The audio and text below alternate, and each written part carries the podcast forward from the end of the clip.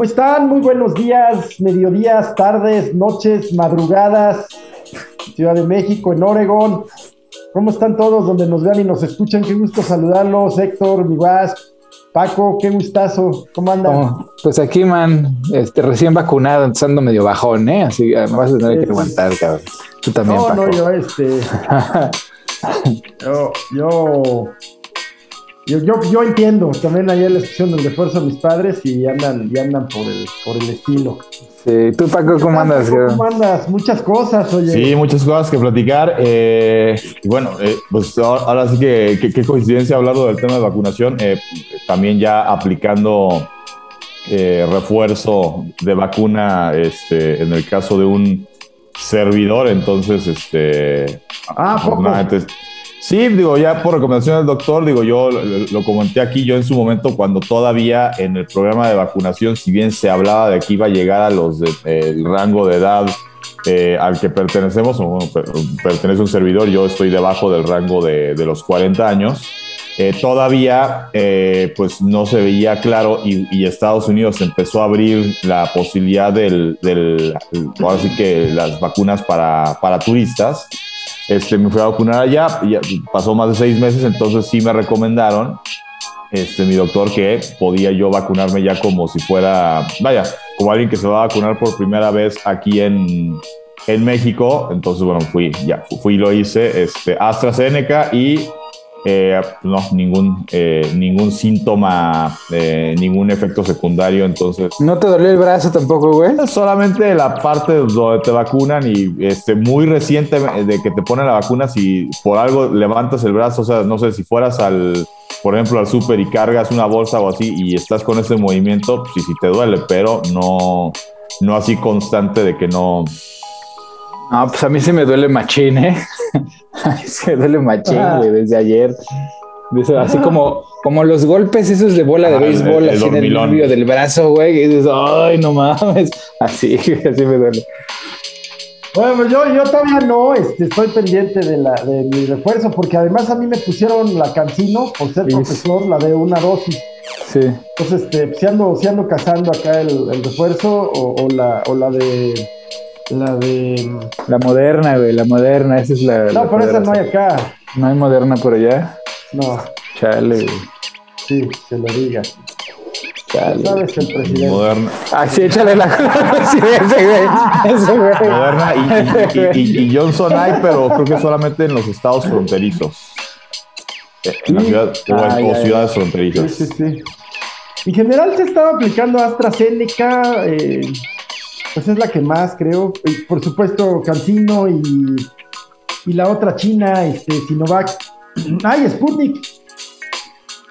Sí, no, que, pues... que, en el, este tema de que en Europa se, se, hablaba de que ya la Unión Europea o varios países de Europa para que uno viaje eh, como turista, tienes, además de que acreditar que ya fuiste, vacunado, eh, la obviedad esta de la, de la prueba eh, arrojando negativo a COVID por lo menos 48 horas antes de que hagas tu viaje, pues creo que tenías que tener ya como una constancia de, o sea, de, qué vacuna te pusiste y estaban restringiendo que si te había tocado Sputnik o, o, las vacunas chinas, creo que Europa te estaba diciendo pues que para mí eso no cuenta, ¿no? Sí.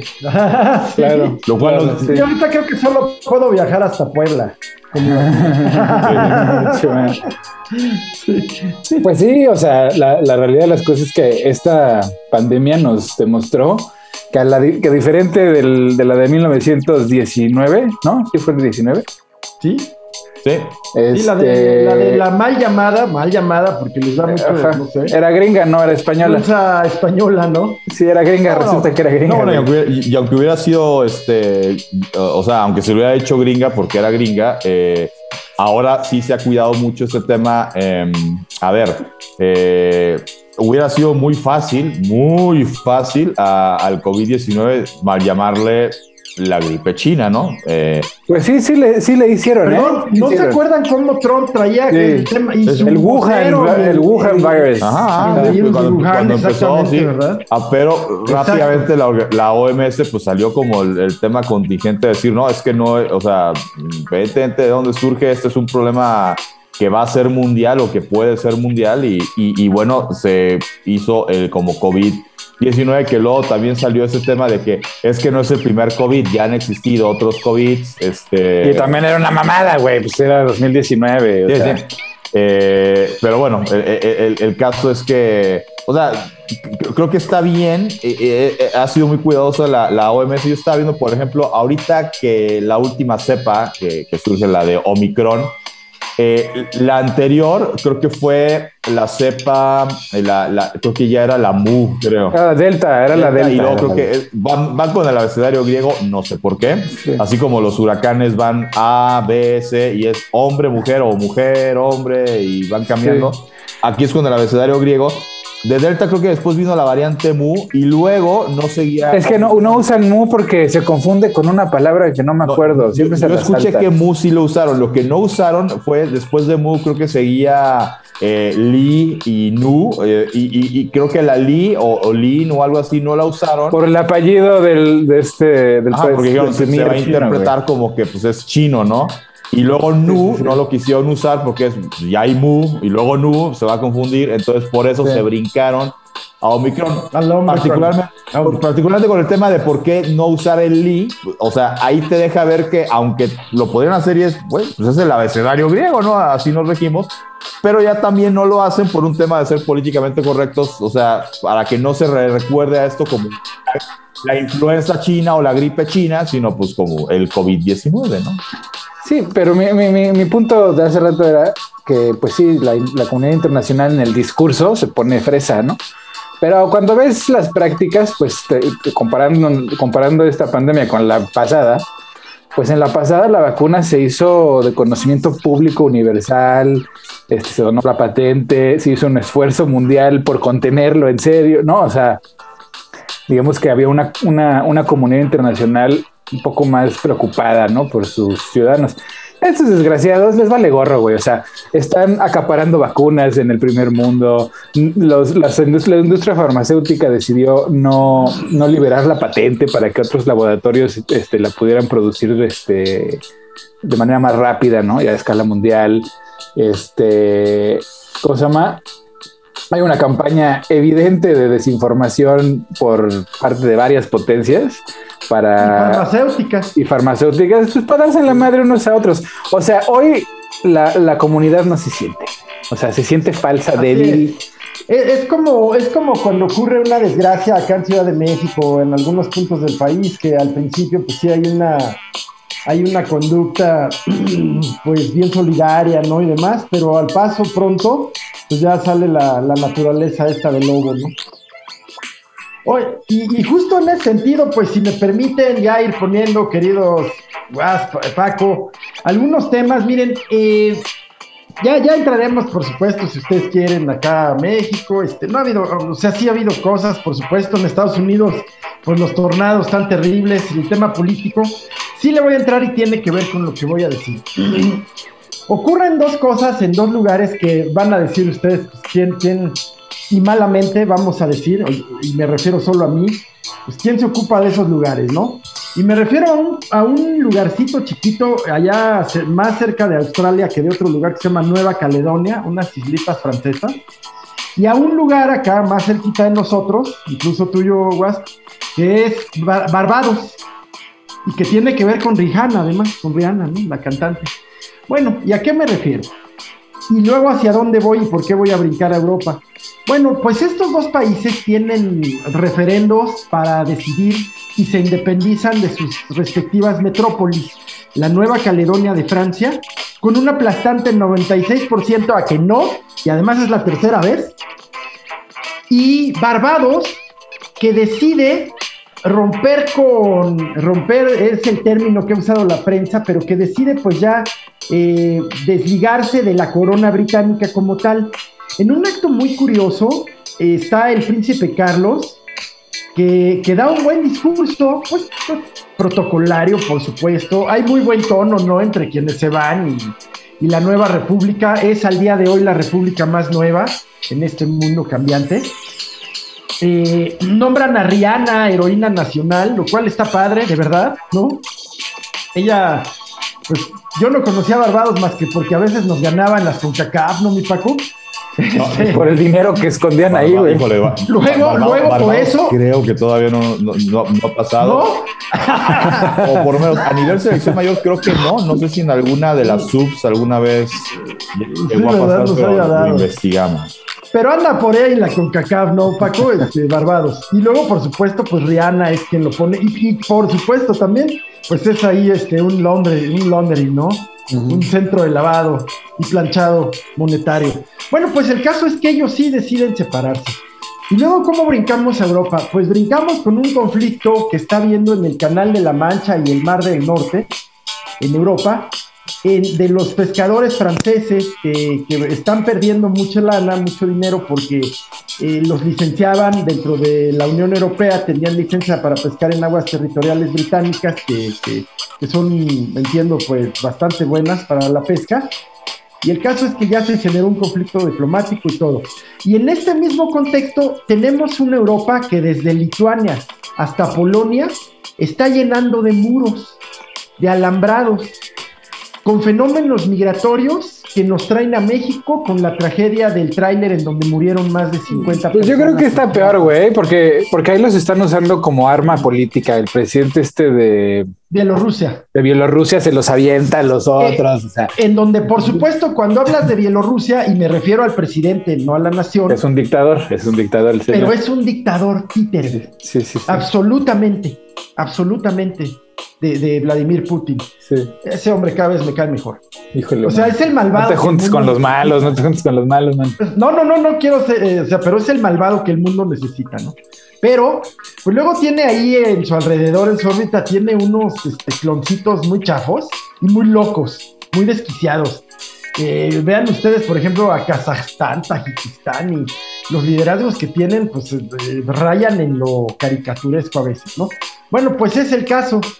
Pero eh, el punto es que sí, el, el tema de, Chiapas, eh, pues es un fenómeno que, ocurre, ¿qué ocurre eh, con los fenómenos migratorios en el mundo. Europa cierra sus fronteras, ¿no? Cuando que había sido más, este, pues un poco más ¿cómo decirlo? Amigable a algunos países, no todos. Pues otra vez entre, entre, entre dientes, mano, o sea, en el discurso, en el discurso, mira, los europeos siempre en el discurso han dicho que son una pinche maravilla, la luz del mundo, los traidores de la verdad y la sabiduría, ¿no? Los meros meros, güey.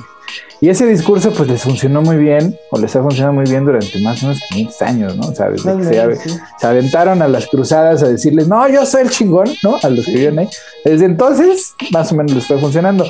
Pero ahorita con el exceso de información y con las facciones que están creando, esa cultura eurocentrista se está cayendo a pedazos. O sea, el, discurso, las estatuas de Colón caen por todos lados, cabrón. Todos lados, aquí en Canadá, en México, a donde vayas, las estatuas de Colón, el que nos enseñaron que fue un, un aventurero conquistador, este héroe del mundo por haber unificado, ¿no? Las, los dos hemisferios y la chingada, pues resulta que era un genocida, violador, este, esclavista, ¿entiendes? O sea, esos monolitos están derrumbando. Sí, sí, sí, hablando de mono, hablando justamente de, de, eh, digo, propiamente en México no es que haya caído, me la reubicaron y donde estaba la, la estatua de Colón, eh, ya no me acuerdo en qué acabó la historia, pero creo que iban a poner una eh, escultura de una mujer indígena, creo que era lo que iban a poner. Sí, sí, es lo que van a poner ahí, es la, la cabeza olmeca con rasgos este, femeninos que está chida, ideológicamente está chida, igual te puede o no gustar la ejecución, que todavía no está hecha, ¿no? Pero pues, la idea está buena. Y entonces... Eso es el puro... Es la joven de Amahac, ¿no? La, el rostro este. Sí, sí, sí. Pero ahí siguen, con que sí, con que no, pues digo, este, pues, no lo empecé. Mira, que es, es, que lo que lo que dice Paco, pues sí, es, es, es ¿por qué atacar una parte de la historia, no? Para, para reivindicar la parte que, que, que, el status quo ha suprimido en la mayoría, en las mayorías, porque hasta ahorita en la mayoría de las partes de regiones del mundo gobierna una minoría. Exacto. ¿no? Y esas minorías se han basado en cosas como la religión, la, ideología política de derecha, de izquierda, de este, los nacionalismos, todas estas herramientas, pues las usan pues para convencerte de que tú eres el chingón y los de afuera no, ¿no? Y, y como en un mundo conectado, ¿no? Que nos conectaron ellos solitos, ¿eh? Ellos solitos agarraron y dijeron, ay, nos vamos a conectar todos, árale. Y resulta que en un mundo conectado, pues te das cuenta que el, que el, que el ciudadano francés está en la misma posición que tú, güey. No tiene control de absolutamente nada, no es dueño de nada. O sea, somos quizás cambia su nivel de vida. Sí, las condiciones de la jaula cambian. La condición de la jaula sí cambia. Pero al final de cuentas, mira, en, en ningún país capitalista la mayoría de la gente tiene propiedades, ¿no? O sea, no tiene, no tiene capital, pues. O sea, ¿cómo, cómo vas a poder tener decisión de, algo en una sociedad capitalista sin capital? Pues no se puede, no se puede. Y ese es el truco, ¿no? Que te dicen, es que tú un día puedes ser rico. Pues sí, pero la excepción hace la regla, ¿no? O sea, resulta ser que, pues, los que, los que ya cruzaron ese threshold, ¿no? Los que ya están del otro lado del, de, la, de, la, moneda económica, pues esos güeyes, pues, pues sí, güey, es así por generaciones, jugándole bien, pues no, ni, ni, trabajar mucho tiene uno, ¿qué? Y en cambio, pues la gente que tiene sus sueños, sus esperanzas, que se los apachurran así diario, ¿no? Pues son esos los, los subyugados que llegaron, digo, que, que estaban aquí y fueron desplazados. O sea, toda la gente eh, con rasgos indígenas, pues no tienen posibilidades de mucho, ¿eh? En cambio, si les, si les creas un, un ambiente donde se ven reflejados en el éxito y en su cultura, pues tendrán más posibilidades o, o podrán aspirar ahorita a una posibilidad, ¿no? Oye, y eso me lleva a platicarles otro asunto. Ya volveremos al tema europeo, por supuesto, porque el Brexit le está saliendo bien caro a, a la Gran Bretaña en todos sentidos, en todos sentidos. Entre otros, pues esto que Barbados haya querido no independizarse, ya se había independizado hacía 50, creo, años, pero a que cambiara a su jefa de, Estado, ¿no? A una primera ministra por la reina, en fin, ¿no? Y se constituye una república. Pero el tema es que ya volveremos, pero hay un caso aquí en América Latina que siempre me llama la atención y en este contexto de la migración tiene, tiene una particularidad que es Chile. México, por supuesto, pues está teniendo un gran flujo migratorio, pero que, que hasta cierto punto es de paso, hasta cierto punto. Aunque ocurre algo parecido a lo que está pasando en Chile. ¿Quiénes migran a Chile? Pues fundamentalmente peruanos y venezolanos. ¿Qué van buscando? Pues van buscando un sueño que ya se acabó hace mucho en Chile y que además era privativo de las dos o tres grandes ciudades chilenas, que era una cierta prosperidad para clases medias y altas, ¿no? Pensemos Guadalajara, Mérida, León, Aguascalientes, Querétaro, tipo, eh, pues en, en, Chile habrá cuatro, cinco, no sé, algunas ciudades prósperas, pero los migrantes venezolanos y peruanos pues se fueron en busca y para eso cruzan un desierto súper rudo, así pensemos Arizona, en fin, eh, el paso del migrante es horrible, eh, que es el desierto de Atacama, en donde Pinochet y, su y, y, sus carabineros y soldados arrojaban a los, los cadáveres o a los vivos desde los helicópteros y los aviones, ¿no? Y ahí está lleno, además es en donde mejor se ve el cielo, del, de, uno de los lugares en donde mejor se puede observar el cielo, y está lleno de, de osamentas. Pues, bueno, pues entonces llegan a Chile. Otro Chile de los está... héroes de la derecha, ¿verdad? Híjole, sí, qué horror. Eh, eh, llegan a un Chile que ahorita está inmerso en un proceso electoral súper interesante. Les voy a decir por qué interesante y por supuesto aquí va a haber agarrón y ojalá. Mm. Se están enfrentando de veras dos visiones que no pueden estar más encontradas. Un católico conservador de derecha, efectivamente, eh, que, que, que propone pues lo que proponen las derechas, que es regresar al orden, ¿no?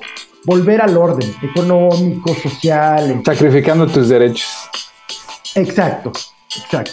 En este momento no doy mis simpatías o antipatías, pero el que se presenta, el que se presenta enfrente, o sea, el, el contrincante, estoy hablando de un hombre de apellido Cast, Cast, que es abierto militante católico, empresario, ex abogado, o sea, ex porque creo que ya no ejerce, ya está grandezón, en fin, de derecha, de esa derecha chilena, ¿no? y se enfrenta a un académico, activista, también abogado, pero de izquierda, de apellido Boy, y que están prácticamente a medias, ¿no? Ahorita, y ahí voy, y espero sus comentarios, hoy ganaría, porque es un sistema de primera y segunda vuelta, un sistema de dos vueltas. La primera la ganó el candidato de derecha, Cast, pero 29% más o menos. 29. Vamos no lo alcanza, güey, no lo alcanza para Y el de él, su más cercano eh, Boric, su más cercano perseguidor, con un 27%. O sea, eso va a estar. Y en esos sistemas de segundas vueltas, pues se rehacen las alianzas, ¿no? Eh, muchos candidatos que quedaron en el camino en la primera vuelta, pues se manifiestan y van sumando votitos que son indispensables, ¿no? Entonces, pero se enfrentan verdaderamente dos visiones de vida que representan muy bien las dos visiones de Latinoamérica y, de muchas partes del mundo. O sea, esta visión social de gastar más en la eh, eh, más gasto social, valga lo redundante de que sea una visión social de más gasto social, sí de incrementar impuestos, en fin, eh, pues los temas que trae la izquierda latinoamericana, ¿no? Sobre todo la izquierda chilena, pues es una izquierda culta, es una izquierda formada doctrinalmente. pues tienen de dónde, ¿no? Son, los herederos de Allende. Y algunos, algunos, tampoco. Mm. O sea, ocurre como en México, todos quieren ser los herederos de Alberto Castillo y a ver, ¿no? Bueno, y, luego, pues por la otra parte, un, un, personaje que, que, trae en la, en la propuesta, pues ya sabrán, nada de, nada de eh, matrimonios entre personas del mismo lo de siempre, pues sí, lo de siempre. ¿no? Y la Provida y todo. Por cierto, paréntesis, eh, el tema de la ley Provida en Texas, ahí nos lo cuentas ahorita, mi West. Mm. Este, eh, bueno, y se enfrentan estas dos visiones. ¿Qué, qué, qué sorprende? ¿Qué sorprende? Pues que haya todavía visiones tan encontradas. Sorprende y no, ¿por qué? Porque son un reflejo de las sociedades que representan. Y pues es que todos estamos en el mismo tren, man. Mira, ahorita. El humor social. Como ya lo hemos estado hablando, hay una ruptura generacional sin, sin precedentes. O sea, las distancias entre, entre las concepciones de una generación a la que sigue, pues ya, güey, son enormes, güey, enormes. Porque mientras los baby boomers se siguen burlando de la fragilidad millennial, mientras todos los millennials pues han comprobado pues, que pues, son unos guerreros, cabrón, pues le han sobrevivido a todo, cabrón. O sea, les ha, les ha tupido, así que nos ha caído tupido, ¿no? O sea, inflaciones así exorbitantes. Como esta que estamos viviendo. Ajá, este como esta, pero no es la primera. ¿Quién ves que se está aventando por los, por los edificios? Nadie, güey, nadie. ¿Por qué? Porque ya todos ya nos la sabemos, cabrón. Este, esta onda ya pasó, güey. Bueno, yo creo que también mi generación, que ¿cuál es? Ya no sé. La X, tú eres de, la, de la, X. Pues nació, yo, nací en bonanza, pero crecí en crisis. Yo crecí en la crisis. Sí, güey. Y, entonces, o sea, esta, este mito de, de 12 a 20 de que los millennials pues, tienen una fragilidad enorme. No pues la, comparto, ¿eh? No, no, no comparto esa visión. Yo creo que ahí la diferencia es que los millennials están más dispuestos a expresar lo que quieren y lo que sienten. Que eso incomoda mucho a las generaciones que fueron educadas para que para no llorar, ¿no? Te chingas, te aguantas, güey, ¿no? Chingale. Y, y, ajá, machín, pues, ¿no? Y nuestra generación es de no, güey, ¿por qué, ¿por qué me voy a aguantar de un abuso el cual puedo yo detener, ¿me entiendes? O sea, desde lo laboral, ¿no? Claro, claro, decirles no, güey. Y, ay, es que qué débil, qué, qué fragilidad la tuya que no quieres trabajar. Qué difícil es trabajar con ellos, ¿no? Ajá. No, y dices, güey, o sea, yo quiero trabajar ocho horas porque quiero mi vida, güey. O sea, neta. ahí, está tu nuevo asesor. que me habla al oído. Diablo, Este es, el mío. el guajolote. El, guajolote. Este, oye, pues mira, de, este tema de Chile, bueno, no es nada más un tema de, la democracia chilena, creo que muchos países de Sudamérica lo hacen, que para mí no que hubiera marcado ninguna diferencia, ni que yo quisiera que hubiera marcado ninguna diferencia en el último proceso electoral que, eh, presidencial que vimos en México. Eh, pero a mí me encanta ese tema de la segunda vuelta, me encanta por qué. Precisamente por esa cuestión de que si no llegas al 50 más 1% de, de, de votos, pues creo que sí es demasiado riesgo que te gobierne alguien que está ganando con el 30% de los votos. Y no os pasó con Peña. Peña tuvo, Peña creo que sí le estuvo pegando al 40, pero no, no llega, no llegó a más de la mitad. Felipe Calderón, pues digo, si vamos a comprar que no hubo fraude en esa elección, bueno, le ganó por medio punto porcentual a, Andrés Manuel López Obrador. Vicente Fox eh, tampoco llegó al 50%. Es que estábamos gobernados por minorías, Paco, por una minoría. Entonces yo creo que sí está bien y que también se, eh, se ahorraría mucha saliva y vaya, ¿qué, pasaría si un día... Eh, un candidato de un movimiento de izquierda como lo es el que gobierna ahorita México gana, pero no gana, no tiene el 50%, sí, seguramente el, el, PAN y el PRI y el PRD se aliarían para que, o sea, para segunda vuelta, para apoyar al del PAN o al del PRI, pues para ver si ese, les gana, ¿no?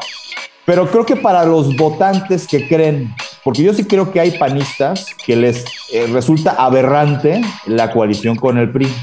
Eh, y viceversa, priistas que les resulta aberrante la coalición con el PAN y perredistas, si es que todavía hay, que, este, no, no, sí hay, sí hay, chiste, este, que les aberra pues tener que aliarse con esos dos. Entonces, tú puedes tener tu propia agenda, tu propio discurso, tus propias propuestas, y en un sistema de segunda vuelta hasta se vuelve más poderoso tu 5, tu 6, tu 7%. ¿Por qué? Porque pues como ya viene la segunda vuelta, pues ahora sí que el bando que te quiera de su lado, pues es, me quieres de mi lado, entonces ahí sí es cuando cobra más peso el gobierno de coalición. Vale, va, yo le digo a mis simpatizantes, vámonos, y gobierno de coalición. Aquí no, aquí se hace anticipadamente y yo creo que hay, hay quien dirá, al final el resultado es lo mismo, yo digo que no porque, insisto, eh, Aquí puede ganar alguien que gane con 30% de votos. ¿Por qué? Pues porque fue una elección terciada, como pasó, eh, ya lo dijimos, en la elección en la, en la que gana Calderón y un poco menos en la que gana Peña, porque al final ahí Josefina se desfondó y, Raro, el que terminó repuntando fue. Raro el tema de Josefina, sí. abandonada totalmente por. Calderón la abandonó. por su partido. Eh, porque el PRI eh, fue, el precio a pagar porque el PRI en el, en el 2006 dice, no, yo ya te apoyo con que, a ver, ya cállate con tu voto por voto, no, esto es democracia y ganó Felipe Calderón. Así como en su momento el PAN, en la elección de, en la que, en la del 88, la que presuntamente le hacen fraude a, la, a, Cuauhtémoc Cárdenas. Ahí sí, yo creo este, Pues igual, el, PAN ahí, el PAN ahí se alinea y dice, no, no, no, no, ya. Quemaron las boletas, hijos de la chica. Este, Pero es que justamente, Paco, a tu pregunta, porque, o sea, digo, yo concuerdo contigo, ¿eh? O sea, el sistema de segunda vuelta me parece así ideal. Mejor, bastante mejor. Para las democracias actuales, pero es mucho más difícil de controlar para, la, para el status quo. ¿Entiendes? Porque de, la manera como está hecha la democracia, tanto en México y en Estados Unidos, que son muy diferentes, pero están hechos para que las minorías, ajá, para que las minorías puedan controlar a, la población en el voto, ¿no? O sea, para que ellos queden siempre. ¿no? Y, en, y en sociedades donde hay segundas vueltas, pues creo que está más complicado que les apliquen una de esas, ¿no? Y, aquí en México, la complicación que yo le vería a que metamos segunda vuelta, que igual yo digo, pues, lidiamos con la, con la complicación. Ahorita, para cómo está la cosa con el INE, del tema de que le quieren recortar presupuesto, de que el INE se están parando para que no le recorten presupuesto, argumentando cosas que, eh, que las consultas, por ejemplo, populares, eh, que para mí bien hechas se me hace un buen ejercicio, insisto, bien hechas. este, voy a poner un ejemplo, una consulta popular mal hecha, ah. la del aeropuerto, por ejemplo. Es, una pura consulta mal hecha, independientemente de si estás o no de acuerdo con que se cancelara el tema de Texcoco, el padrón que se eligió, pues sí, fue un padrón hecho a modo, pues para que dijeran, ya no queremos Texcoco y si queremos Toluca y si queremos sobre todo Santa Lucía, ¿no? Bien hecha, para mí funciona. El tema es que si contempla segundas vueltas, pues ¿qué va a decir el INE? Eh, necesito más presupuesto, porque si en la próxima elección presidencial el que queda en primer lugar ya queda con 45 y por lo tanto tiene que haber segunda vuelta, necesito presupuesto para volver a imprimir actas con nada más el nombre de fulano y sutano, pues, eh, o, fulana y sutana, o fulano y mengana, pues para hacerlo Pero que lo demuestren, porque mira, la, la realidad de las cosas es que si los auditan, pues se les cae su argumento, porque los sobrecostos con los que con los que trabaja el INE, pues son pues de la, del sexenio pasado, o sea, neta, se gastan el dinero como si de veras como si de veras lo tuvieran ellos, ¿no? Y este, entonces, como otras instituciones que ya vimos que al principio se quejaron así, no, nos están quitando presupuesto a salud, educación. Pues sí, papito, pero te estás pagando medio millón de pesos al mes, cabrón. O sea, ¿no? O sea, bájale a tu sueldo, bájale a los, a, los, a los cafés de lujo en la oficina, güey, bájale a, los, a, las comidas, este, ¿no? Al que invites a todo, a todo el pinche Senado, al restaurante más caro del centro. O sea, ¿me entiendes? O sea, viven con una. Y dijo, Paco, hemos estado ahí, cabrón. Hemos estado ahí en esas comidas donde dices, mames, güey, ¿quién cogió, güey? ¿Me entiendes? Y entonces eso lo paga el pueblo, cabrón. Entonces, pues bájales, le bajas ese presupuesto, sí les alcanza, sí les alcanza. Por eso que lo demuestren. Si necesitan más, pues que metan su, solicitud y que les hagan su auditoría. presupuesto, pero no creo que necesiten más. O sea, con lo que tienen les sobra para vivir como pachás, porque somos testigos de, ¿no? Pues sí, de acuerdo. Y, y, otra complicación antes de, de, la palabra Gil, digo, en, países donde luego vivimos bajo el fantasma, bajo el manto o la sospecha de, híjole, es que puede, siempre está la amenaza del fraude electoral. Si metes segundas vueltas, ahora a lo mejor el fraude podría ser. No, no vamos a hacer un fraude tan descarado para que el candidato de la derecha le gane el de la izquierda o viceversa, pero vamos a hacer el fraude suficientemente necesario para que haya segunda vuelta porque si sumamos los votos de todos los que no ganen, sí nos van a alcanzar las cuentas en la segunda vuelta para ganar. Y ahí el juego es que pues no dejarse, ¿no?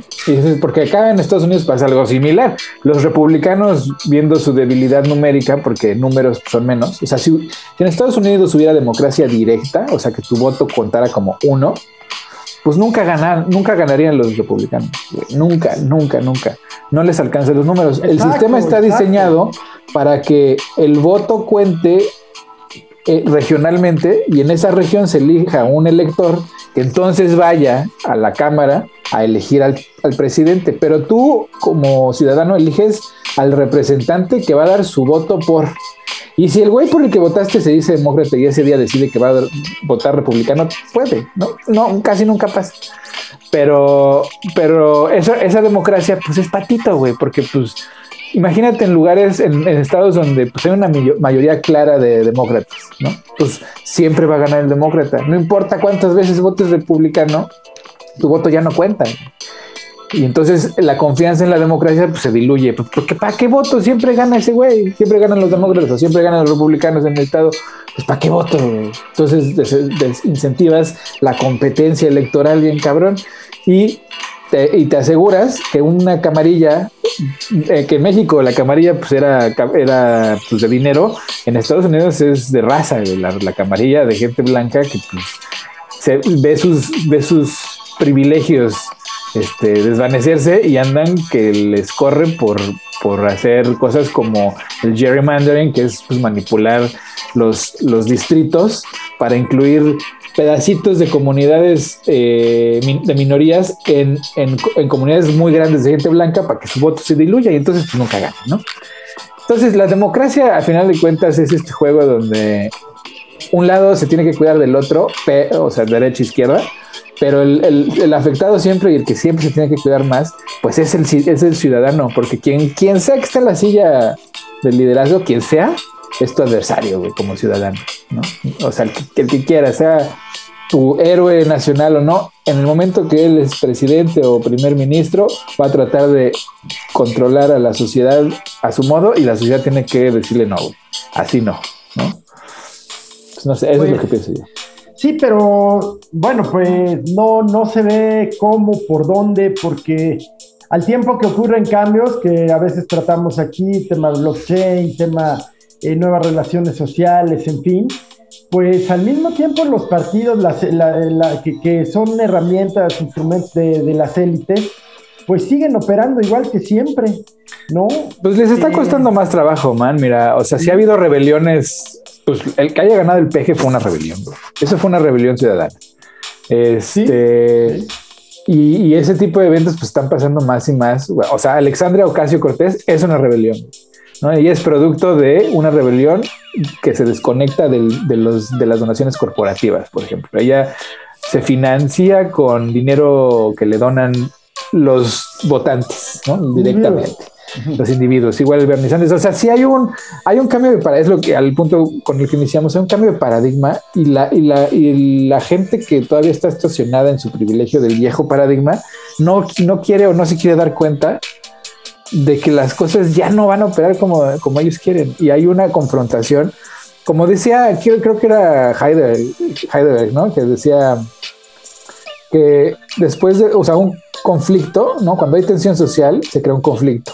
Y cuando el conflicto se resuelve, pues es progreso. Estamos ahí, güey, estamos ahí en ese pinche momento en donde pues ahí va a haber progreso, pero va a haber que acabar ideológicamente con la, con los, con los que ahorita están em, empoderados, ¿no? Yo creo que ese, ese proceso este, lleva, ya bastante rato, ¿no? Ya lleva. Sí, güey. Yo, yo, yo, por, ejemplo, ante este también este cuestionamiento ¿no? de, de, cuáles son los dos bandos que llevan la preferencia electoral más fuerte en, en Chile, eh, que coincide con algo que pasa pues, en, muchas partes del mundo, ¿no? El tema de, que las dos posturas más fuertes tienden a ser las radicales, ¿no? Eh, no como a lo mejor pasó en algún momento que es, no, pues son dos visiones de izquierda, pero uno es radical y el otro es más moderado y, y esos son los dos que se le están, no, ahorita es o es el, el, ultraderecha o es el ultraizquierda. Y yo creo que, eh, a ver, no es que la sociedad se haya vuelto un tema de blanco y negro, yo creo que siguen existiendo demasiados matices de grises, de rojos, de azules, de diferentes colores en, en, las democracias, pero creo que también hemos ido aprendiendo, eh, quizá no de manera tan, tan grata, que a final de cuentas eh, lo que se dice en la campaña, pues es lo que se dice en la campaña y eventualmente o tiene que ir cediendo algunas cosas, eh, porque pues, lo que te dicen en la campaña pues, es lo que quieres. Sí, son promesas y son gratis. También, también le hablan a quien le tienen que hablar o a quien les conviene hablarle. Por ejemplo, rápido, en, Estados Unidos, eh, su sistema electoral, pues muchas veces tú ves que las campañas, o sea, sí va el, el, candidato de los republicanos, sí va a Texas, porque pues Texas es el bastión, es la meca de los republicanos en, en Estados Unidos, de uno de los estados Así como el demócrata tiene que ir a California, porque California, pues igual, es la, digo, salvo cuando ganó Schwarzenegger, que no, no sé por qué pasó eso,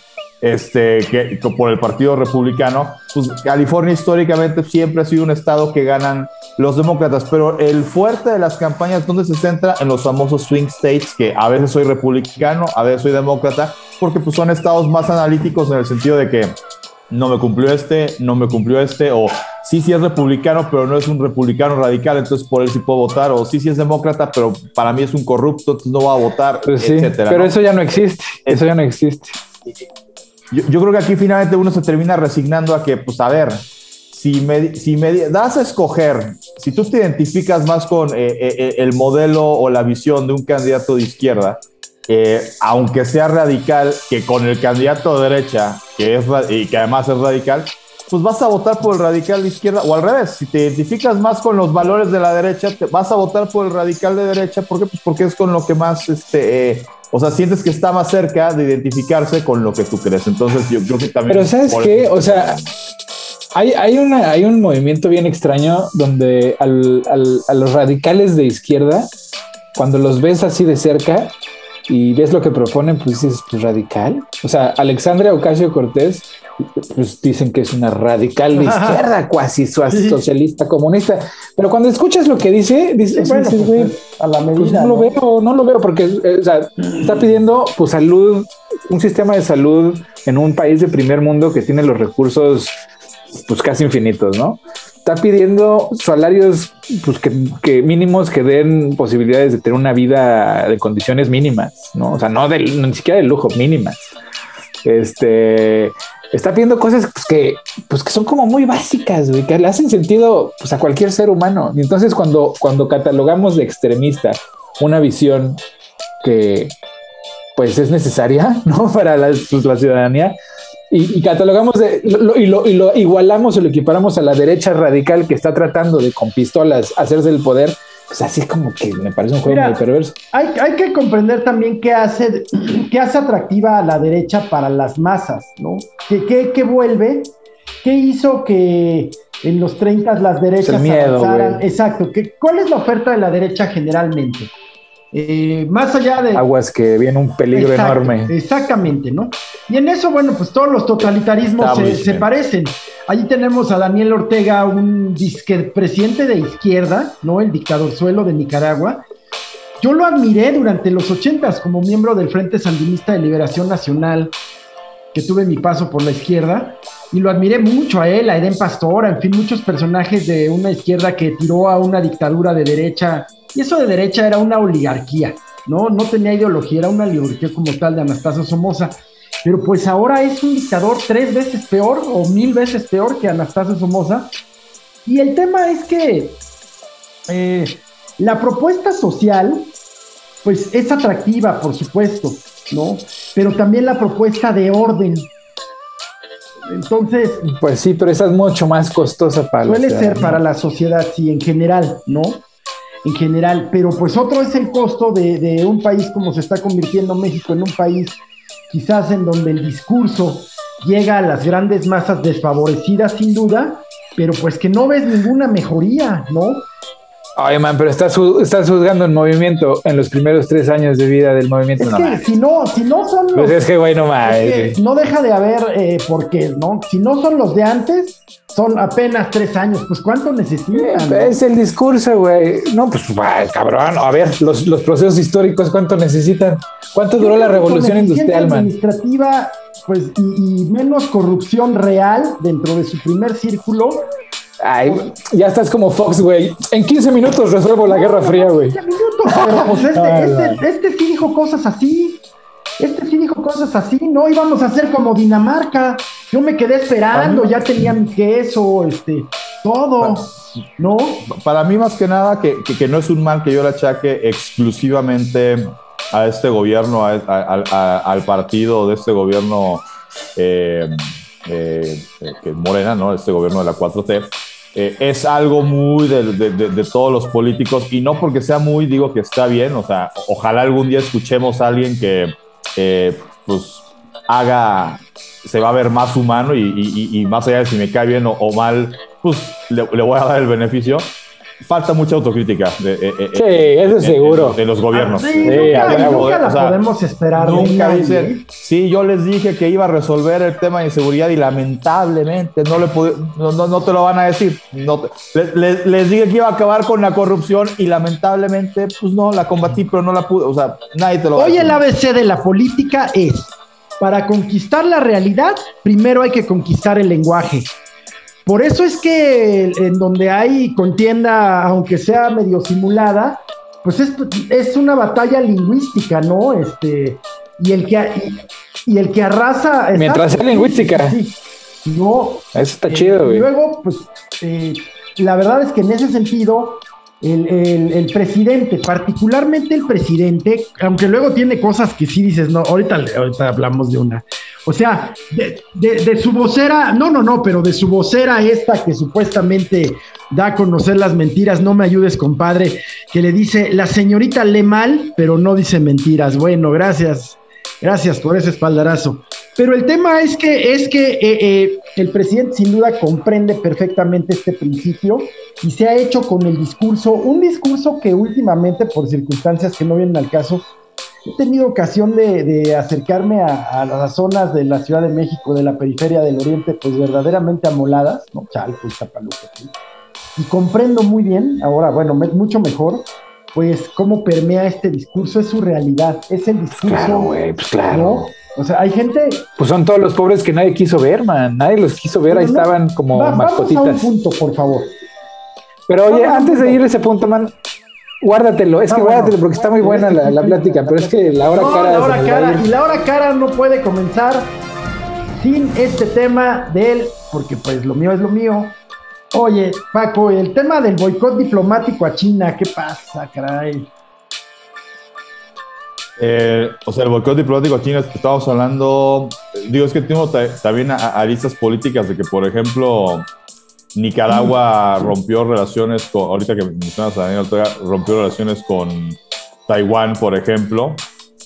Este, Pues digo, pues, e, e, es este tema de, de esta eh, pues, eterna lucha de poderes, ¿no? Con, con con el, gobierno de China, que pues, bueno, es no nada más un tema Sí, pero que los gringos le digan a China, ay, no voy a ir porque bueno, tú violas los hay que aclarar, hay, pero hay que aclarar, es un boicot diplomático, es decir, no va a haber invitados oficiales, no va a haber diplomáticos presentes, pero sí van los, los deportistas, esto es importante. Pero luego responde China, pues ni estaban invitados, ¿no? A eso les responde. A huevo. Y, a huevo. y luego, luego ya sube el tono y les dice que lo pagarán caro, ¿no? Eh, bueno, pues qué terrible volver a esos tiempos de la Guerra Fría en donde el deporte se vuelve un rehén de, de las posturas, ¿no? Sí, que aquí la amenaza inmediata se puede volver que para los Juegos Olímpicos de 2024 que se van a realizar en París, si el gobierno de Francia es uno de los países afines, aliados, amigos de Estados Unidos, entonces China y sus amigos afines, aliados, etc., no van a los Juegos Olímpicos en París, este, o viceversa, ¿no? Si Francia estuviera aliado, que yo creo que Francia está más alineado con el tema de Estados Unidos, obviamente, que con China, pues al revés, Estados Unidos y compañía no van. Pasó esto en los Juegos Olímpicos del, este, del 80 en Moscú, pasó en los Juegos Olímpicos del 84 en Los Ángeles, en el 80, que fue, fueron Juegos Olímpicos en la Unión Soviética, eh, pues Estados Unidos y, aliados no fueron. México eh, sí fue, por ejemplo, eh, y en los del Los Ángeles 84 no fueron los del bloque soviético, que entre ese bloque soviético, además de la Unión Soviética, estaba, por ejemplo, la, era cuando Alemania estaba dividida en dos.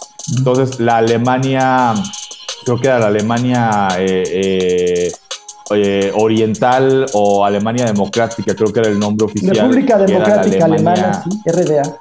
Que era este, la que estaba alineada con los soviéticos, no fue a esos Juegos Olímpicos, y viceversa, la otra Alemania, la Alemania federal, no fue a los Juegos Olímpicos de Moscú. Eh, pues, ¿cuál es el riesgo? Digo, el riesgo es pues, que sí te puedes perder de ver a potencias participar. Digo, lo simplista sería decir, eh, pues para México, que no está ni de un lado, o, sea, no, está para pelearse ni con uno ni con otro, y dices, ah, pues a lo mejor, por ejemplo, ¿no? Si de repente los chinos agarran y dicen, no, pues yo no voy a los Juegos Olímpicos de París, eh, pues uno como mexicano podría decir, no, pues ya le hicimos, ¿no? Pues no van ni enclavados, pues cuántas veces no es uno China, dos China, tres México, ah, pues entonces ahora el mexicano va a ganar la de oro, ¿no? Porque pues no va a haber, no van a estar los dos chinos o las dos chinas, ¿no? Este, pero bueno, el deporte pierde porque pues no ves al posiblemente, o sea, cuántos grandes atletas a lo mejor no los vimos reinar en Moscú o en Los Ángeles porque sus países dijeron no van. Exactamente. Este, y el deportista pues sí, de algún modo sí pierde porque digo, eh, hay deportistas que por ser medallistas olímpicos, digo, es un momento que dura, eh, o sea, es una vez en la vida para muchos, pero que de ahí luego, eh, no sé, se vuelven empresarios, se vuelven este, líderes este, activistas, se vuelven políticos algunos, o sea, vaya, y pierdes esa oportunidad eh, al no estar en, la vitrina de los Juegos Olímpicos, por más que organicen, bueno, pues como no vamos a ir a los Olímpicos, vamos a hacer unos juegos del bloque chino o unos juegos chinos, así, no es lo mismo, no, no es lo mismo, no venden los derechos, no los televisas, no se ven igual, nadie se va a acordar de ti, este es el riesgo con el tema de que pueda volver a haber un boicot al tema de Juegos Olímpicos. Yo creo que hemos superado o esperaría que ya hemos superado esas discrepancias y que pueda haber participación.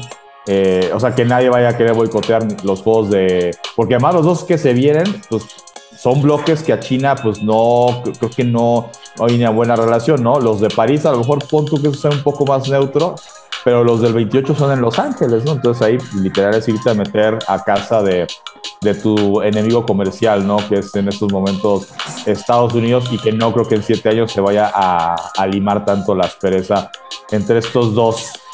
Ese es el tema con, con la cuestión de China. Ahora, en otro, eh, pasando a otros temas, pues muchas cosas que decir, muchos eh, capítulos que se han cerrado ya eh, en este domingo eh, que se está emitiendo este cafecito, pues terminó la temporada 2021 de la Fórmula 1. El holandés Max Verstappen de Red Bull, coequipero del mexicano Sergio Checo Pérez, es el nuevo campeón de Fórmula 1 le quitó el reinado a Lewis Hamilton que desde 2000, desde la temporada 2017 para acá, había ganado todas, ganó 17, 18, 19, 20. La última vez que le, quitaron el título a, a Lewis Hamilton fue en la temporada 2016 cuando su coequipero, el alemán Nico Rosberg, eh, fue el campeón de la temporada de Fórmula 1. Ahora es Max Verstappen. Eh, y bueno, pues eh, el campeón, piloto además muy joven, ¿no? De tener unos 23, 24 años Verstappen. Y Mercedes sí conserva el título de campeón en el tema de escuderías, que eso pues que significa más presupuesto para Mercedes que para los demás equipos para la próxima temporada, pero la joya de la corona, el, el título de piloto, pues se lo lleva Max Verstappen, en una carrera donde hay que destacar que Checo Pérez hizo una labor titánica porque en algún momento, en esas estrategias de ir entrando a, pits, eh, Checo estaba en primer lugar y tuvo atrás a Luis Hamilton. Hizo una defensa impresionante Checo. Al final lo termina rebasando Luis, pero cuando lo, eh, rebasa Hamilton, eh, hace cuenta que eh, iba eh, Checo, atrás Luis Hamilton y Max Verstappen iba muy atrás, iba en tercer lugar, de, muy rezagado, eh, más de 10 segundos atrás de Luis Hamilton. Y por este momento en el que Checo defiende, defiende, defiende, defiende, logra ayudar a que su compañero se le acerque a Hamilton. Y al final, pues eso termina siendo factor para que eventualmente Verstappen eh, pudiera rebasar a, a, Lewis Hamilton y ganar la carrera. Y este ya era una carrera donde el que ganaba eh, o el que terminaba mejor de los dos la carrera era el campeón de la temporada, entonces este, pues destacar esa labor, digamos, eh, jugó para el equipo Checo Pérez y incluso pues eso le costó al, al, al final el motor ya no pudo y, y, de, y de plano con esta maravilla de la tecnología que ya no te tienen que esperar a que el motor te, o sea, como que le empiece a salir humo, sino que te dicen, Checo, salte a pits y ya, este, o sea, salte de la carrera porque tu motor ya no da. Este, salió al final de la carrera, no la terminó. Esto, evidentemente, le costó a, Red Bull privarse de la posibilidad de remontar, que ya era complicado el, el tema del campeonato de pilotos perdón, el tema del campeonato de constructores, ya Checo la posibilidad de pelear por el tercer lugar, que también ya era muy complicado pero eh, pues una temporada que termina siendo redonda para Checo Pérez, su primera temporada con Red Bull. Eh, su mejor lugar histórico, cuarto lugar en el campeonato del mundo de pilotos, o, dicho de otra forma, considerando que Fórmula 1 es el mejor serial de pilotos en el mundo, pues Checo Pérez eh, es el cuarto piloto a nivel mundial. y su compañero Max Verstappen, campeón de la temporada 2021 de Fórmula 1. Y en otro deporte que también ayer llegó al final y que de ese sector ha de estar un poco más, eh, o lo ha vivido de cerca, ayer se disputó la final de la Copa MLS, el, campeonato de fútbol eh, soccer de los Estados Unidos, entre los Portland Timbers y el ah, conjunto de New York City. Este, no, pero estaba allá afuera y andaban muy enojados, perdieron. Jugaron allá en Portland. uno, problema. Ah, sí. Portland, sí. Desde hace unos años, la, MLS cuando empezó quiso emular el modelo del Super Bowl, que cada año alguien pedía, Nueva York decía, yo quiero la sede, entonces se juega en Nueva York. O Miami, se juega en Miami, como, como el Super Bowl, ¿no? Ya después eh, vieron que no tenía el mismo impacto que, el tema del Super Bowl, entonces decidieron, se juega ya eh, sus playoffs, eso sí, eh, se juega todo un solo partido en casa del que quedó mejor como pasa en la NFL y la final, o sea, el juego por el campeonato se juega en casa del equipo que hizo más puntos de los dos que llegan a este juego por el campeonato que se llama Copa MLS.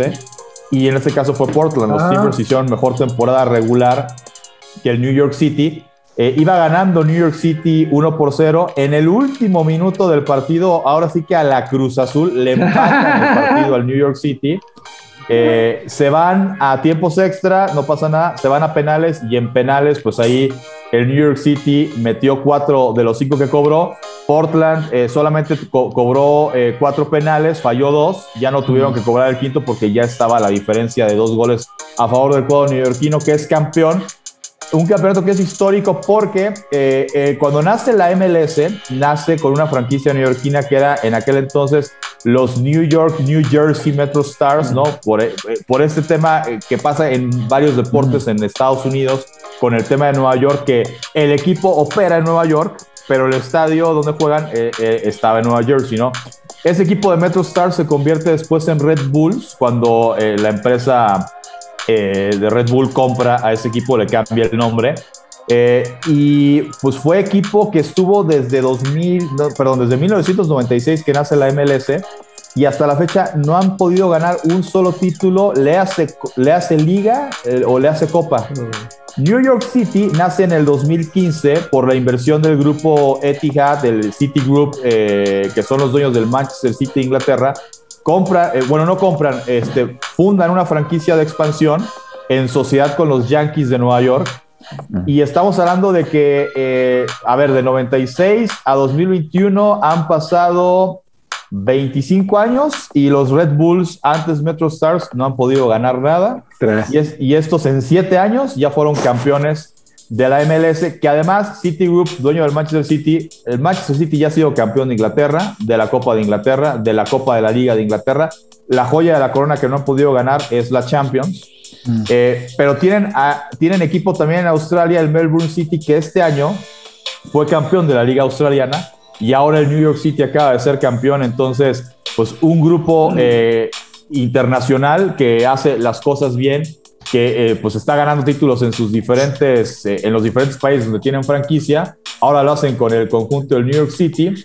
Y fíjate que no es fácil, ¿eh? Ganarle a los Timbers en el estadio aquí no es fácil porque el estadio aquí es grande y se llena. Se llena. O sea, los, los, los boletos pues los varas estaban como en 150 dólares. Incluso escuché entre las críticas que en algún momento del partido alguien de la, digo, no, es toda la afición de mm, Sí, se aventaron unas madres ahí, ¿no? Un inadaptado o grupito de inadaptados aventaron este, cosas a la cancha. Los arrestaron en ese momento, güey, porque hay, hay oficiales por ahí vestidos de civil y era así, pero con las cámaras los ubican y los arrestan.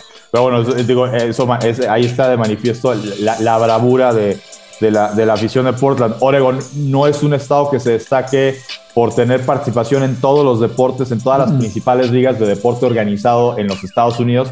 Si no me equivoco, tienen deporte profesional, además de los Timbers, el otro equipo son los Blazers de Portland, ¿no? en el básquetbol. No hay, no hay Major League Baseball, no hay NFL, no, no, Lo han intentado, pero la gente, mira, aquí la gente es anti, ¿no? O sea, lo que sea eh, el, el, ahora sí lo lo status quo americano o lo mainstream americano, aquí son anti, güey. Entonces, anti fútbol americano, anti béisbol, no anti béisbol, pero digamos que no han, la, la, ciudadanía pues, no ha apoyado, no hay equipo, pero lo han intentado y no hay suficiente apoyo, güey. Pero les dices fútbol, como el fútbol es lo contrario de todo lo que se vive en Estados Unidos de manera deportiva, ¿no? Bueno, no lo contrario, pero digamos, era como el, el deporte de elite para los juniors nomás, ¿no? Por alguna razón que no entiendo. Pero este, pero entonces aquí dijeron, no, pues nosotros vamos a hacer un, una afición, un equipo y una, vamos a desarrollar una afición estilo este, Inglaterra, ¿no? Con cants y banderas y la chingada. Entonces arman un show, tienen ahí su barra, ¿no? Su barra brava, tanto los Timbers como las, las Storms, el equipo femenino, y pues le hacen su lucha chido, ¿no? Y sí hacen ambiente, o sea, se pone bueno el estadio. A diferencia de cuando vas como, por ejemplo, a Carolina del Norte, o así, que son como estadios de. Pues que las gradas son como de, de esas de quitapón. sí. Ajá. ¿No? Y pues se aplauden, uh, pero no es así un ambiente chingón, pues. Sí, no, ya, ya, ya, varios equipos de la MLS se van profesionalizando en el sentido de, de tener su estadio y, y, muchos incluso es estadio hecho exclusivamente para, para el soccer. Otros ya lo comparten con el equipo de fútbol americano, pero se les da su lugar. O sea, no, no es como de, ay, bueno, pues ahí te lo dejo todo madreado del equipo que jugó el equipo de americano. No, o sea, cambian el pasto, tratan bien el pasto. El New York City, por ejemplo, eh, decía, es una copropiedad al 80% de Citigroup y 20% de los Yankees. Eh, juegan en Yankee Stadium los partidos, ¿no? Salvo cuando se da por calendario, por ejemplo, cuando si los Yankees avanzan a postemporada, es muy complicado que le digas, no, espérate, este, desmontamos y montamos, entonces ahí a veces se van a jugar o al estadio de los Mets o al estadio del Red Bull, que, este, que, ese sí está en Nueva Jersey, pero eh, sí, o sea, le dan su lugar, pues, porque e, e, es también un equipo de, Yankees. Y, bueno, para no, no extenderme tanto más en, esta sección, eh, pues sí, digo, destacar a, lo que iba con, con, el tema de la gente en Portland. Eh, o sea, tendrán eh, menos equipos en deporte profesional, pero es una afición muy brava. También la, la afición que apoya a los Blazers hace un ruido espectacular. Se meten con todo con apoyando a su equipo. Caso diferente a otros estados, como por ejemplo pues, el estado de Nueva York, ¿no? Nueva York tiene deporte profesional en todas las ligas que me digas y en muchas tienen dos equipos, ¿no? el caso del soccer ya lo dije, ¿no? El City y el equipo de los Red Bulls en el fútbol americano los Giants y los Jets, que los dos juegan en, en, Nueva Jersey, y los Bills de Buffalo, que de repente el eslogan o el orgullo que presumen los, eh, eh, los aficionados de Buffalo es, nosotros sí jugamos en Nueva York, ¿no? Los otros juegan en, Nueva Jersey, ¿no? no sabemos por qué se hacen llamar de Nueva York. Eh, y en fin, en béisbol los Yankees y los Mets, en los Knicks y los, y los Nets en, de Brooklyn en básquetbol. Pues es que mira, Nueva York es este, pues es vieja colonia.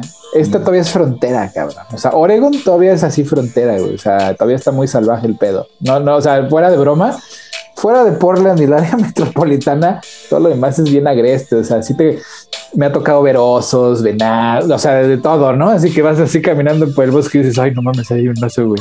O sea, sí está así muy agreste, ¿no? O sea, hay como, hay mucho chorro de asesinos seriales. Ah. ¿Por qué?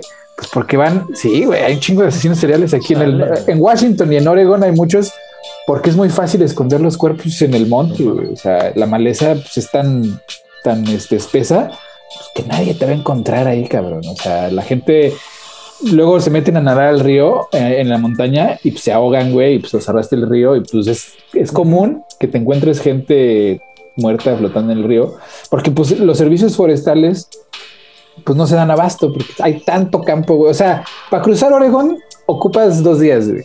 Así de norte, de sur a norte. O sea, es gigante el estado y además, pues casi todo está despoblado y es bien agreste, cabrón. O sea, ahí no hay muchos recursos como en Nueva York. Nueva York ya está todo poblado. O sea, es más, vean, hagan el experimento un día en un mapa este, visto desde el espacio de, la, de noche. De la costa este está todo iluminado, güey. Así no ves un espacio vacío te vas a la costa oeste, digo, sí, a la costa oeste, y, y, está pues negro, güey. O sea, se ve así, Wash, digo, Seattle, Portland, Los Ángeles, ya, güey. Ya, ya. Entonces, Aquí hay muchos asesinos seriales. Qué loco, qué loco. Sí, cabrón. Oye, mi Paco. Oye, pues muchas gracias, Paco. muy, muy interesante. El tema de la, final de hoy, este, pues hoy eh, puede. ¿Quién, quién va? para, cerrar, pues, una final que puede ser histórica, ¿no? Atlas recibiendo a León, histórica porque es, eh, para empezar, la primera vez que el Atlas eh, juega una final de vuelta en su estadio, el estadio Jalisco contra León, que la semana pasada, eh, hace una presión, dije que la última vez que Atlas fue campeón, eh, le ganó la disputa al conjunto de León. Luego, eh, el tema de estadística, eh, decían el subcampeón de esa temporada al final fue el Atlante. Efectivamente, a quien me hizo esa observación, Atlante fue subcampeón. A lo que yo iba es cuando el Atlas le gana, que además le gana Chivas el partido que le asegura el campeonato, en ese momento la lucha por el título, el, el escolta, digamos, del Atlas era el León. Luego ya cuando el Atlas queda campeón, faltaban dos o tres jornadas para que terminara el campeonato. El León, pues ya sin posibilidades matemáticas de ser campeón, se desfonda y al final el Atlante lo termina superando. Pero cuando el Atlante supera al León, el Atlante pues ya no tenía ninguna posibilidad de ser campeón. El Atlante simplemente era, bueno, pues siempre es mejor terminar dos que tres. Entonces, pues el Atlante le termina ganando el subcampeonato a León, pero la lucha por el campeonato de los que tenían posibilidad al momento en que Atlas se corona eran Atlas y León, que son los que hoy disputan esta final del fútbol mexicano. Una final, pues incluso con morbo por el tema de la multipropiedad, ¿no? Grupo Orlegui, propietario del Atlas y también del conjunto de Santos Laguna, el Grupo Pachuca o, o, Martínez, como lo quieran decir, pero oficialmente es Grupo Pachuca, dueño de León y de los Tuzos del Pachuca eh, dos empresarios que eran muy amigos y que se pelearon por ahí de 2017 por un tema de que se venía la renovación de derechos de la selección mexicana y Orlegui, o sea, Iraragorri, al final, le, eh, según la, versión de Jesús Martínez, se le volteó a Jesús Martínez, no apoyó a su grupo para traer a Carlos Slim y a Telemundo a comprar los derechos de la selección. Eh, Orlegui terminó cerrando filas para apoyar al grupo que pues, ha tenido los derechos de la selección desde hace, creo que ya son 20 años, que es Televisa y TV Azteca. Eh, y desde ahí eh, traen un pleito casado estos dos empresarios, que hoy, pues uno, eh, pues le va a poder cantar en la cara al otro, pues mi equipo le ganó al tuyo una final del fútbol mexicano. Pronóstico, lo veo cuesta arriba para el Atlas porque el Atlas en toda la liguilla nunca ha tenido que remontar un marcador, ¿no? Este, y ahorita está abajo 3 a 2. Es un equipo que siempre en la llave contra Monterrey, en la llave contra Pumas, tuvo la ventaja. Al final avanzaron empatados en el global, pero por la posición en la tabla. Ahora no existe reglamento de posición en la tabla. Atlas, si quiere ser campeón, tiene que ganarlo 2-0 eh, o por dos o más de diferencia en los 90 minutos eh, o bien irse a tiempos extras. Si, Atlas gana por uno, se van a tiempos extras. Y si no hay ganador, penales como pasó eh, en la final de la MLS. Eh, yo, a pesar de lo que uno pudiera creer como aficionado que soy al Guadalajara, que podría decantarme por, por favor que gane León, en esta ocasión, mi, digamos que yo, el, el único adversario al que no le no lo quiero ver y no me gusta verlo nunca levantar un trofeo es al América, entonces pues, por, mí, que el Atlas y que la, ahora sí que la otra mitad de, Jalisco que tiene más de 70 años sin saber lo que es levantar un título, ojalá se les haga esta noche ser campeones del fútbol. Yo también voy. Ojalá que llueva café, ojalá que llueva café. Tengo muy buenos amigos eh, atlistas. Eh, es una afición distinta a la de Chivas, sin duda derrotados, ¿no? Ya nacieron derrotados. Bueno, pues eso, pues no, no, no es así. Pero es que el Atlas pues fue una gloria. Hay, es una, una gloria del pasado, ¿verdad, Paco? Fue el primer campeón del estado de Jalisco a nivel nacional, porque, porque, cuando nace el fútbol mexicano había una liga que le llamaban la Liga Nacional, que era la zona metropolitana, Ciudad de México, Hidalgo, Puebla, eh, por ahí el Orizaba llegó a estar al principio, Luego la, Liga de Occidente, que era básicamente la Liga de Equipos de Jalisco, y la Liga Veracruzana, ¿no? Eh, en 1943 se fusionan las tres ligas y se hace lo que era la Liga Mayor, que es lo que hoy es la Liga MX. Y a partir de ahí, como cuando la NFL se fusionan la nacional y la americana, se cuenta a partir de ese primer Super Bowl los campeonatos, porque hay equipos que como Liga Americana de Fútbol, pues tienen campeonatos sí, pero oficialmente no se les contabilizan porque pues, eh, fue antes de la fusión de la NFL, ¿no? Aquí es un caso similar. Digamos, títulos en la liga profesional, el primer campeón profesional o en la era profesional del fútbol de Jalisco fue el Atlas. Luego vino Chivas que ganó, eh, sobre todo en los 50 y 60, pues eh, fincó su popularidad, su grandeza, su legado el Guadalajara. También por ahí el oro, fue campeón, el oro, equipo que actualmente está creo que en tercera división. Ah, todavía existe. Y los Tec y, los Tecos que ganaron en el 94, que a Tecos luego lo compra el Grupo Pachuca, lo cambian, eh, se lo llevan a Zacatecas, pero la Universidad Autónoma de Guadalajara, la familia Leaño, reinicia el proyecto desde tercera división y actualmente están en lo que ahorita vendría siendo segunda, que la segunda en México es la tercera categoría, ¿no? Porque es Liga MX, Liga de Expansión, y luego la, segunda que creo que ahora se llama Serie A, eh, lo que antes era la segunda edición. Ahí están los Tecos, por ejemplo. Pero sí, es, digamos, eh, pues además si Atlas es campeón, va a ser el primer equipo, eh, además, junto con Chivas, capaz de ser campeón en más de una ocasión para el fútbol tapatío. Chivas es multicampeón, 12 veces campeón de liga, y de ahí en fuera todos los equipos tapatíos que acabo de citar en la era profesional solamente pudieron ser campeones en una ocasión. Entonces el Atlas pues se, sumaría a Chivas, digamos, en la lista de, pues soy el único que pues ya por lo menos puedo presumir dos títulos en mis vitrinas en un campeonato de liga. Entonces, pues a ver, este, suerte para los rojinegros en esta final que, insisto, va a estar complicado. Tienen que remontar a León, que también el León es, pues no de ahorita, no de este torneo, muchos años que lo viene haciendo bien este equipo de los Panzas Verdes. Pues ojalá, ojalá que se les haga. Bueno, pues vamos a ver. Entonces hoy, hoy soy zorro, en el sentido del Atlas. y pues ojalá. No, no, ¿qué pasó? Oye, güey, pues ahora sí, a ver, regresa a lo que, te, lo que traías. Todo esto que hemos platicado, al punto que yo iba, no tiene que ver con la debilidad de los Estados Unidos.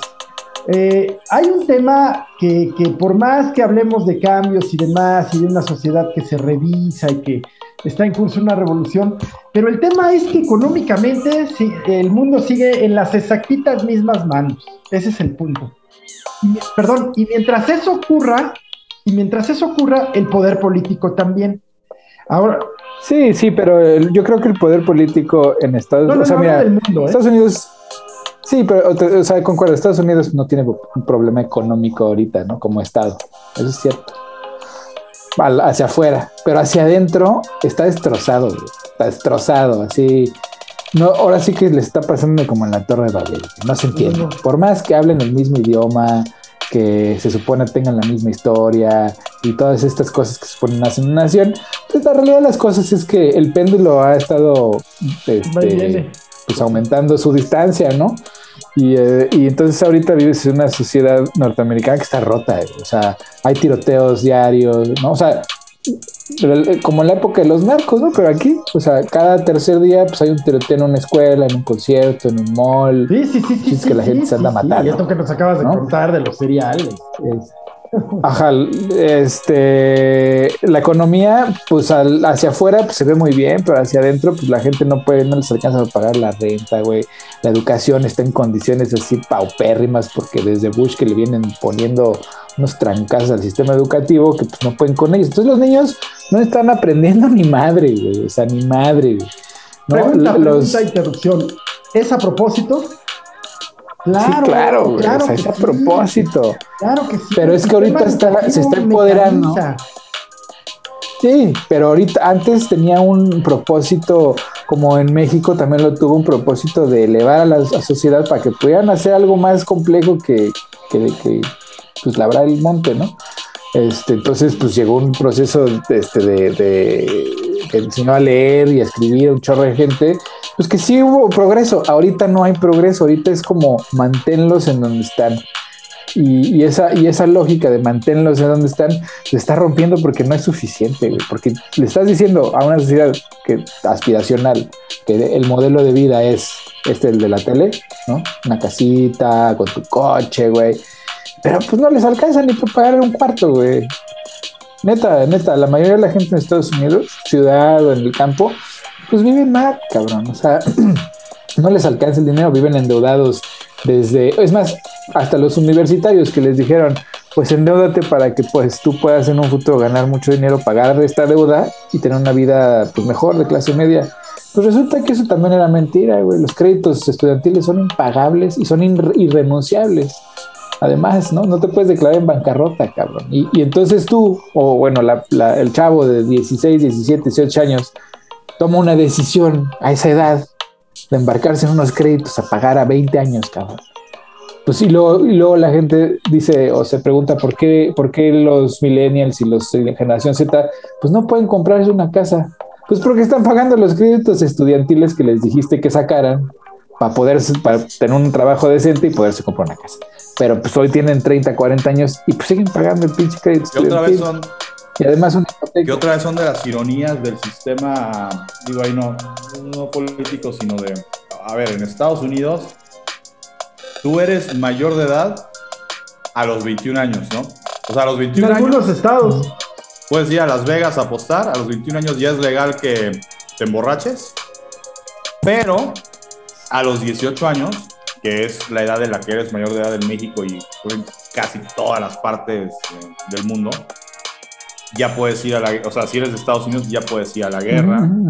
Este, y pues lo que dice Héctor, ¿no? 18 o incluso antes ya puedes pedir un crédito estudiantil. Entonces, o sea, son de las cosas que a mí se me, o sea, y es la misma lógica, ¿eh? Es la misma lógica. O sea, te dejan, te dejan manejar un tanque, pero no te dejan chupar.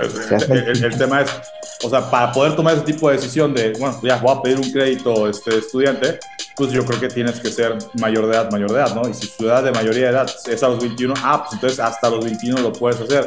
Y hasta los 21 te puedes pues enlistar al ejército, y puedes manejar una ametralladora, puedes volar un jet, pues. Y si no, pues entonces baja la edad a 18 para que sea parejo para todo, ¿no? Pues son de las cosas que Sí, claro. Pero el chiste es agarrar los tiernitos, cabrón. Clientes, hacer los clientes tiernitos. Ni cuenta se dan, güey, porque ellos lo que tienen es un sueño de ir a la universidad y vivir esa experiencia universitaria que a muchos no les da las herramientas necesarias para sobrevivir, güey, porque la universidad en Estados Unidos es un, es un proceso exploratorio, es como ir a la prepa en México, cabrón. Y al final, los últimos dos años se especializan en algo, pero a diferencia de muchos otros países donde pues tú de la prepa saltas a la universidad y es una educación con de 5 o 6 años en un tema específico, en Estados Unidos, pues se pitorrean 3 años y estudian 2, ¿no? Entonces, a la hora que salen con su título de, de, humanidades y artes, ¿no? Con especialidad en literatura inglesa, pues ¿quién chingados les va a dar chamba, güey? O sea, ¿qué, ¿qué, saben hacer? Llegan los inmigrantes con educaciones privadas, güey, o, estatales, pero pues así competitivas.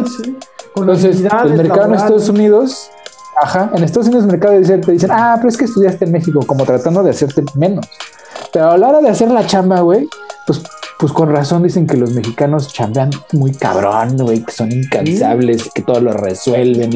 porque a todo nivel, güey, a todo nivel, desde el, desde el campesino o, albañil hasta el universitario con doctorado, pues ha tenido que verse las más complicadas. Entonces tienes más herramientas y nuestra educación, a final de cuentas, pues nos dio esas herramientas, ¿no? Y entonces a la hora que el, ciudadano de Oregon, que fue a la escuela pública en Oregon, que pues es el, la educación, el sistema educativo número 49 de 51 en Estados Unidos, y les traes a un hindú, a un chino, un japonés, un mexicano, un argentino, un pinche alemán, pues les ponen en la madre, güey. Pues por eso nos odian. Porque llegan con una incompetencia brutal y entonces a la hora que les dices, no, espérate, así no lo vamos a hacer, lo vamos a hacer así, y, ellos dejan de avanzar, ¿no? Ven que todas estas minorías avanzan y ellos se quedan o los corren. Pues claro que están enojados, güey. No estarías enojado tú si llega una bola de extranjeros que de verdad, güey, son mejores que tú, güey. O sea, en capacidad. Y, no, ya no ves, ya no ves por dónde, güey. Tienes dos hijos. Está cabrón, güey. Claro que están enojados. Que, eso también es un fenómeno mundial. Digo, en, México eh, eh, es complejo, es distinto y tiene su, dosis de, clasismo eh, y, ahora voy a qué me refiero. Aquí en México desde hace muchos años, eh, por ejemplo, para eh, vienen españoles, vienen argentinos, colombianos, venezolanos a trabajar en diferentes empresas, desde el ramo de publicidad, desde el ramo, no sé, de, la construcción, energético, etc. Y sí hay como que un cierto recelo de repente en el sentido de que, eh, por ejemplo, si una agencia de publicidad trae a un español para ser eh, director ejecutivo de cuenta, eh, pues le pagan un sueldo que si de repente por algo el español se va o lo despiden y le dan el mismo puesto a un mexicano, no es el mismo salario el que le dan al mexicano. Son quejas que yo he escuchado de cuando me tocó estar en ese tipo de, en, ese tipo de empresas, ¿no?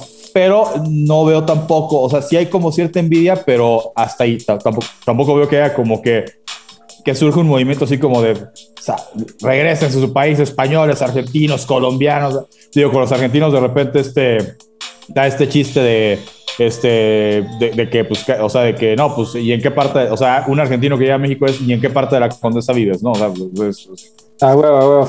Pero nuestros argentinos, ¿cómo los queremos, güey? Son parte de nuestra, de nuestra identidad mexicana ya, güey. Hay tantos que ya son parte con ese fenómeno migratorio, que, que, es un fenómeno migratorio, digamos, el, el, fenómeno migratorio legal, este, en la mayoría de los casos, ¿no? Seguramente habrá alguno que otro que, pues, igual ya anda jugándole al peligro aquí en México, pero pues generalmente vienen contratados, tienen su permiso de trabajo aquí en México, etcétera.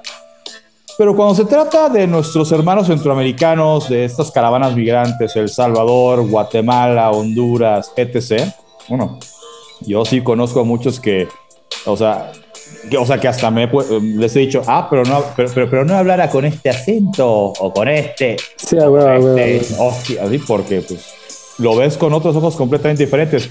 Es como de regresense a su país, dejen de estar que básicamente es lo que luego estamos eh, criticando y estamos, me refiero como sociedad mexicana en general, pues, que nos hacen en Estados Unidos, ¿no? O sea, los paisanos que se van allá. Es ese miedo a que te identifiquen con el, con el pobre. Así es que yo no soy como tú, güey, ¿no? Yo no soy pobre como tú porque tú te ves pobre, güey y es, ese clasismo. En México, más que racismo, creo que es clasismo. Sí, sí, porque, pues digo, fuera del tema del acento, que eso. Es que creo que va, creo que va pegado, ¿no? El tema del color de piel. Sí, sí, pero es, es, más la pena que le da, o la pena esta de entre comillas, al ciudadano mexicano por, por cómo se ve que como es realmente. ¿no? En Estados Unidos sí es una discriminación racial de, de que te reconozco como otro, güey. O sea, tú sí de plano eres de Marte, güey. En, México es así de, no quiero, no quiero que me vean contigo porque no quiero ser parte de esa parte más baja de la sociedad, ¿no? Ese moreno eh, con rasgos indígenas, en condiciones de pobreza. Y, luego aquí en México hay hasta políticos que pues cada quien tiene sus fetiches, ¿no? Gabriel Cuadri, que por ejemplo dice que México debería deshacerse de Chiapas y de Oaxaca y dejar de cargar con ese lastre, pero por otro lado aboga por los inmigrantes haitianos, digo, yo también abogaría por los inmigrantes y por cualquier tipo de inmigrantes porque yo entiendo por qué se están viniendo acá, están buscando una vida mejor. No, pero su argumento es, sí, pues como para que le demos así como que un toquecito, otro sabor, otra tonalidad a la raza mexicana. O sea, básicamente como decir, pues sí, vamos a, mestizaje, ¿no? Pues que vengan este... otro genotipo, este, atléticos, este, con otra injundia, o sea, súper inapropiado y le ganó. Digo que tampoco, digo, son muchos factores, eh, ya los hablamos cuando fue la elección, pero increíblemente ese es el diputado que quitó de su silla a, a Pablo Gómez, ¿no? Que... Ajá. Sí, sí, sí.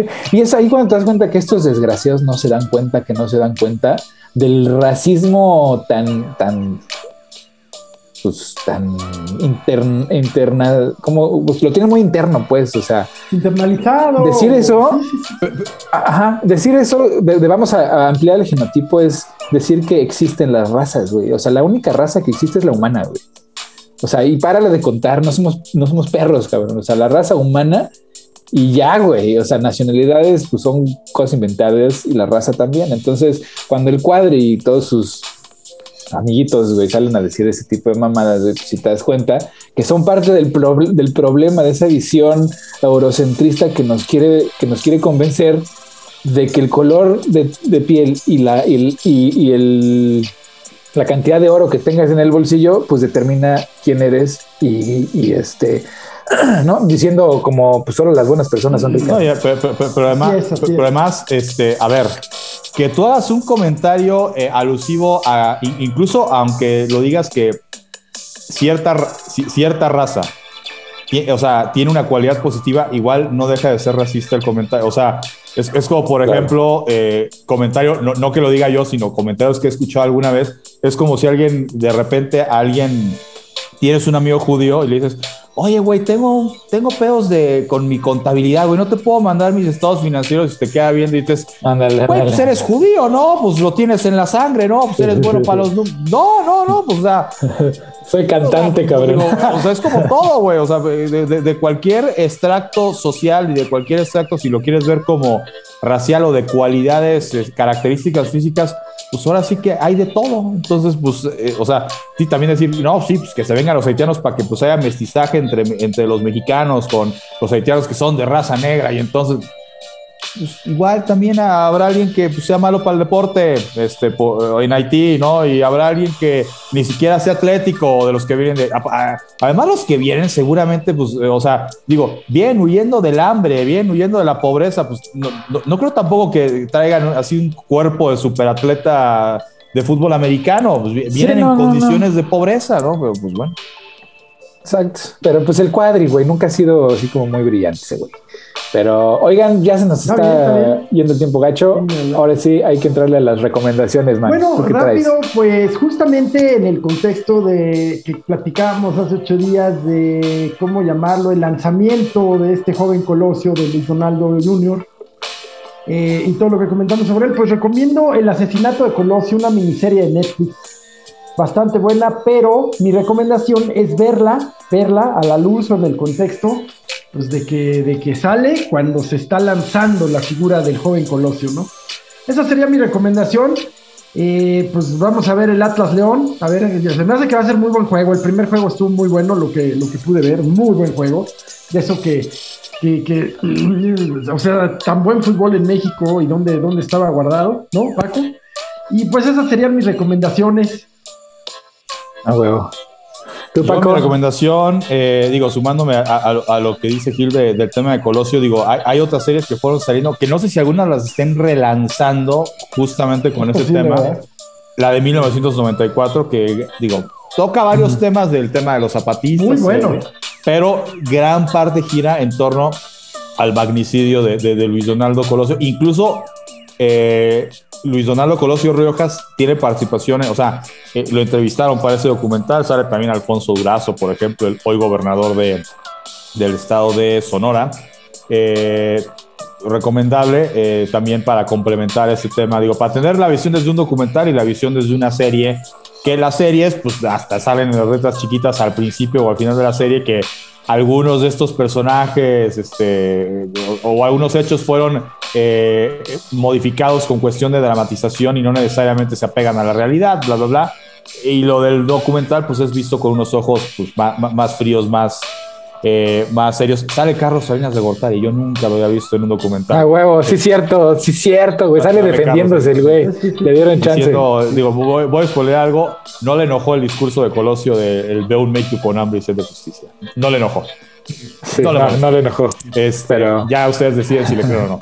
Eh, y, también como otra serie eh, eh, de, de, Netflix, este, una que en inglés se llama Bad Sport, en español se llama Juego Sucio, es una serie de diferentes capítulos, temas distintos, de escándalos que se dieron en el deporte. Yo ya lo empecé a ver. El primer capítulo es la historia del equipo de los Sun Devils de la Universidad eh, eh, Estatal de Arizona, que en 1994, pues eh, su jugador estrella y, otro jugador por ahí se aliaron con un bookie de la universidad, ¿no? de, un compañero suyo de la universidad, para hacer lo que se le llama eh, shaving points. Es, ¿Qué es shaving points? Es ganar, sí, o sea, no necesariamente tener que perder partidos, pero ir con la línea de apuesta, de no pasarte de la línea de apuesta para que si tú le apuestas a va a ganar Arizona, eh, o más bien era al revés, le apuestas al underdog y el underdog es eh, que, que, gane el equipo que no es favorito o por lo menos que pierda por un déficit menor de seis o menos puntos entonces les decían a esos cuates, oye, necesito que no ganes por más de seis puntos. Y paliza, paliza, paliza, y de repente en el último cuarto, ay, ups, perdí el balón. Ups, así, y uy, fallé el tiro y así. Cochupo. el partido y pues terminarán obviamente con la diferencia que necesitaban pues para todos hacer un, negocio ahí. Y hay otros que no los he visto, está el del Calciopoli, ¿no? La, cuando descienden a la Juventus en Italia por eh, arreglar también partidos, este, y muchos otros casos de escándalos en el deporte, pues es, mi recomendación para este fin de semana. No, no apuesten, no apuesten, porque pues, siempre está arreglado, güey. O sea, mira, a, mi esposa le dio un rato por apostar en el caliente cuando vivíamos ahí en México, ¿no? A los deportes. Y pues era buena, sí, sí ganaba porque pues le calculaba bien. Pero era, o sea, mi impresión era la exactitud de Las Vegas, güey. O sea, dices, es que no mames, ¿cómo le hacen, cabrón? O sea, porque neta, no se les iba una así y pues ahí está, ¿no? Estaban arreglados los güeyes. Sí, o sea, sí, gánale, pero no le ganes tan cabrón. Ah, huevo. ¿Tú qué tal? Oye, pues yo, yo les voy a recomendar una serie que está, una nueva serie que está en Netflix, que se llama eh, Cowboy Bebop. Bebop. Es, era un anime de los noventas eh, eh, que era, bueno, fue dibujado por Keiko Nobumoto, que también es, la, es, el, es el autor de, de, Macros, que en México se le conocía como Robotech. Y, la subieron a Netflix, la, la, serie de, de Cowboy Bebop. Pero además produjeron, y al mismo tiempo la sacaron, produjeron una de, de acción real, ¿no? Con gente, actores del, del, del anime. Y está muy bueno, o sea, de verdad está muy, muy bueno. O sea, Sí, sí son iguales, o sea, sí, sí, sí respetaron la historia y, este, todo el, color y los paisajes de, del, anime original. Entonces, pues, por si quieren echar, ahí se pueden echar el anime y luego este, la serie de, de acción viva. Está muy buena. Ajá, perfecto. ya pues. estamos, qué buenas recomendaciones. Pues ya estamos, se me acaba el tiempo, man. Se me acaba el tiempo, Paco. Sí, muy buena, muy buena. Estilo así como Robotech, pero más light, porque Robotech era densa, ¿no? No sé si tuviste Robotech, Paco, alguna vez cuando eh, Muy niño, sí, digo, no, es de las que me quede con tanto a memoria. Yo, es Halcones Galácticos, Thundercats, eh, Astro Boy, que tampoco me gusta, no, no me gustaba tanto, pero. Eh, estas que, a mí sí me gustaba Astro Boy. Estas que sus canciones eran todas bonitas, pero que las historias eran desgarradoras. Es Remy y Heidi.